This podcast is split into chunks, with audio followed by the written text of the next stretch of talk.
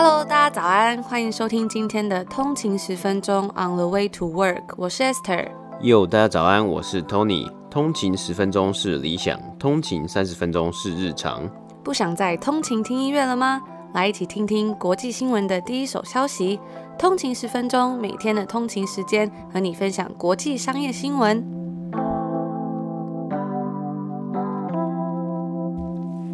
Hello，大家早安，欢迎回来通勤十分钟。今天是一月八号，星期五。大家早安。那今天也是一个礼拜的最后一天工作日啦，不知道大家有没有感觉比较轻松一点，期待周末的到来？对啊，或是可能周末已经有一些计划，也是规划好一些计划，然后要准备要出去玩啊，或是做什么样的事情，会不会心情会比较愉悦一点？不过我听说这几天好像台北非常的冷，大家真的要注意保暖哎、欸。跟你们分享一下现在多伦多的气温好了，大家可能会觉得 心情好一点。我们这里现在的气温是负一度，有时候这负一度，然后你看那个你的手机上面的那个体感温度，就有时候会到负七或负八度这样。没错，它现在的体感温度就是负六度，真的超级冷的，都不太敢走出门了。嗯。那如果大家喜欢我们的节目啊，或是内容想要支持我们的话，对我们的节目有兴趣，也欢迎公司或厂商来节目上面下广告哦。那我们就事不宜迟，进入今天的北美指数报道吧。好，今天是北美时间的一月七号星期四。那我们今天来看一下今天的道琼工业指数呢，是上涨了两百一十一点，涨幅是零点六九个百分比。来到三万一千零四十一点，S&P 五百标普五百指数呢是上涨了五十五点，涨幅是一点四八个百分比，来到三千八百零三点。纳斯达克指数呢则是上涨了三百二十六点，涨幅是二点五六个百分比，来到一万三千零六十七点。那今天的三大指数啊皆有上涨的情况，昨天下跌的纳斯达克指数今天是给它涨了二点五六个百分比。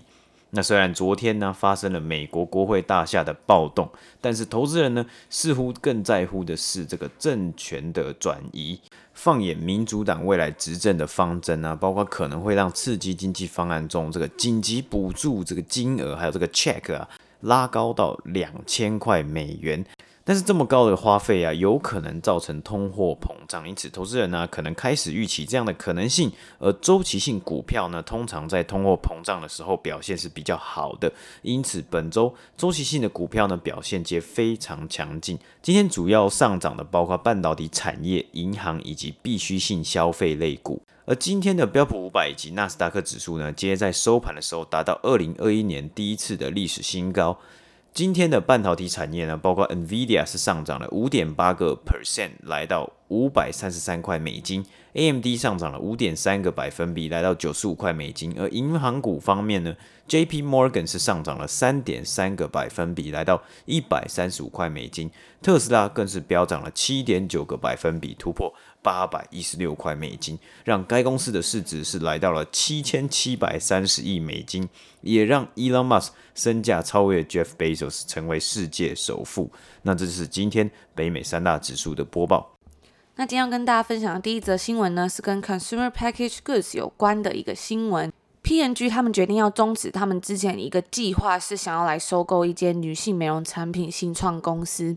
那因为在美国联邦交易委员会，就是 FTC Federal Trade Commission，他们表示啊会终止这项交易继续之后，Procter and Gamble 也就是 P&G，他表示说他们将不会按照原先的计划来收购这间公司。那这间公司呢，它叫做 Billy。在去年十二月的时候，FTC 就起诉阻止 PNG 收购这家总部位于纽约的新创。公司，它这些新创公司呢，它是专门做女性的除毛刀以及其他的化妆用品。那为什么 FTC 会起诉阻止它呢？它的理由是说，这样子的合并会消除整个除毛刀市场的自由竞争。而这家在二零一七年所成立的 Billie，它的目标呢是要来打击 Pink Tax。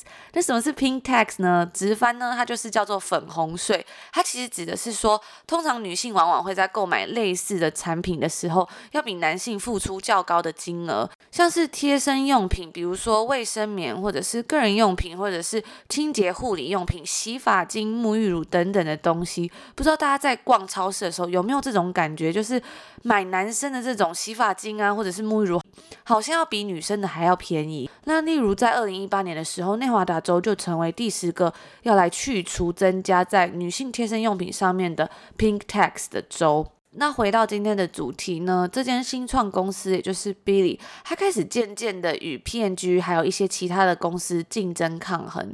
该公司在六月份的时候融资了三千五百万美金之后呢，他就宣布了说想要被 PNG 收购的意图。那 FTC 的人就表示说啊，随着它的销售额增长，Billy 可能会想要扩展到实体店。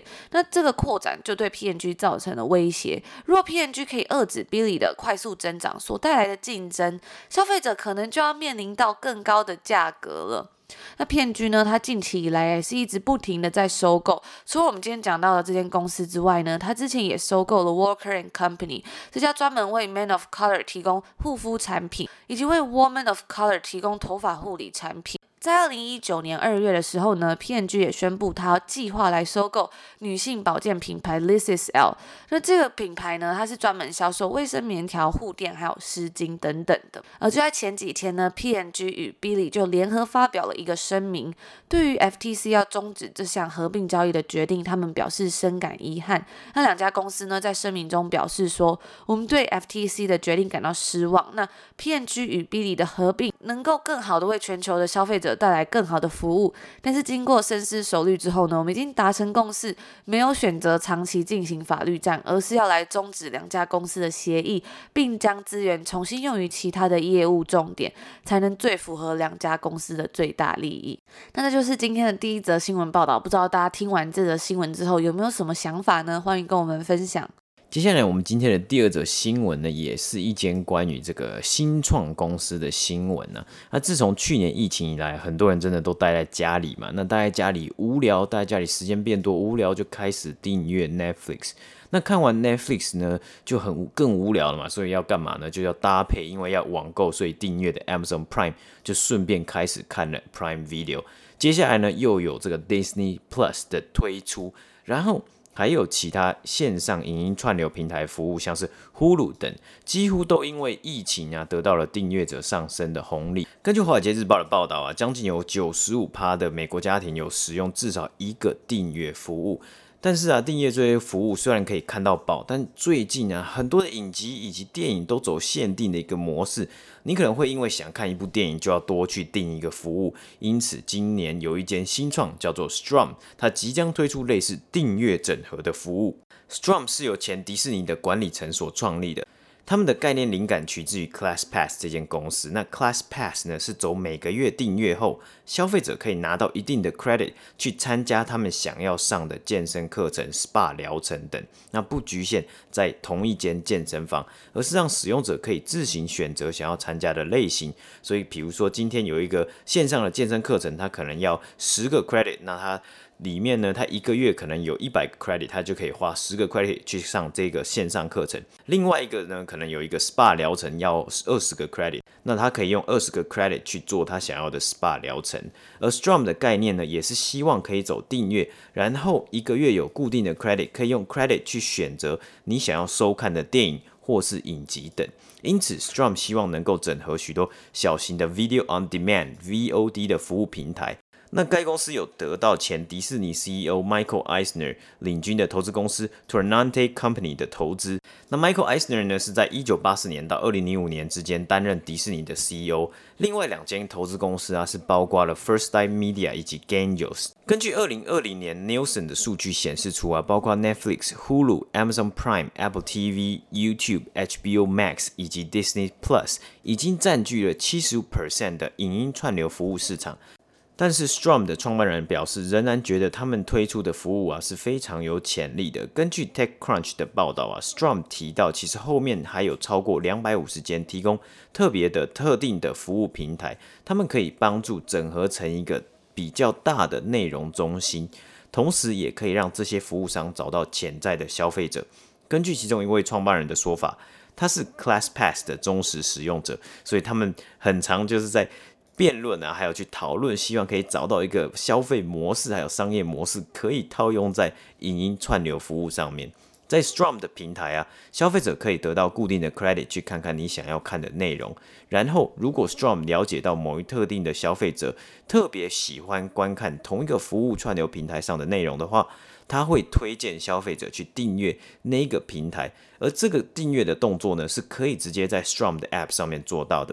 因此，除了将这些串流平台的内容放在 Strum 的平台上面，他们也可以帮到这些平台找到合适的消费者做一个媒合。Strum 目前已经与许多串流伙伴达成协议，目前预估有会有超过两万个电视影集、电影以及短片等。该公司的线上平台会与 First Light Media 合作打造，那使用的是 Microsoft Azure Architecture 的架构。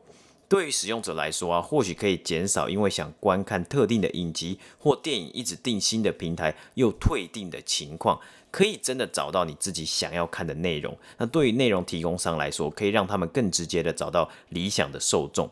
Strum 这个概念其实还很新呢，创办人是在二零二零年初想到了这个 idea，因为疫情也加速了公司的发展，现在都是在网络上进行，就是远端呐，在家工作，因此创办人分享啊，可以省去很多交通时间，只要一两天在 Zoom 上面做 pitch。吸引投资人或是寻找商业伙伴，这个跟我们之前讨论到在二零二零年这个 IPO 热潮一样啊。这个二零二零年很多进行 IPO 的公司啊，他们在公开上市之前，会跟投资银行一起做 road trip 去找到各地潜在的投资人。那因为疫情啊，其实这个 road trip 都全部搬到网络上面进行了。根据 TechCrunch 指出，Strum 提出了一个问题的解决方法，但是前方还是有一些挑战的。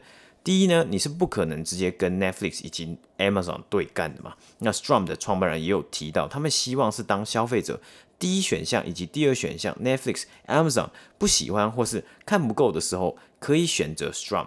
但是这也有可能要逼迫消费者去改变他们的看电视习惯。对于我自己来说，我可能会在 Netflix、Amazon 以及 YouTube 中跳来跳去，就是转换。所以 TechCrunch 提到，Strum 有可能要面临与 AVOD 有播放广告的影音平台，像是 YouTube 竞争，或是其他订阅服务，像是 Disney Plus 和 HBO Max。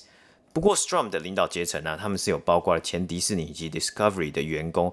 或许他们知道如何运用先前的经验来掌舵这间公司，那也预计在今年春天推出他们的服务。我觉得这个概念是蛮特别的。我之前也一直在想，为什么要订阅这么多服务？有时候感觉好像只能看一些很局限的东西，或是我因为。我想要看特定的一部电影，我要跑去订一个新的服务。那 Strum 的做法呢，可以让消费者自己去找到想要观看的内容。让我想到啊，我自己在新年的时候给我自己的一个练习，非常的像，就是我希望我可以去选择我想要看的内容。因此啊，我将滑手机，也就是滑这个社群平台的比例降低，因为。滑社群平台或是滑这种 FB 或 IG 啊，有时候就是一直滑，就很像是别人硬塞了很多东西要给我看的感觉。然后啊，我希望可以把这个时间减少，利用多出来的时间，我自己去阅读我想要看的书籍以及文章。对我来说是有一种主动以及被动的差别。那其实还蛮期待这个 Strum 之后推出来的这个服务会是长什么样子。那我们也会持续的追踪报道。这就是今天第二则新闻的播报。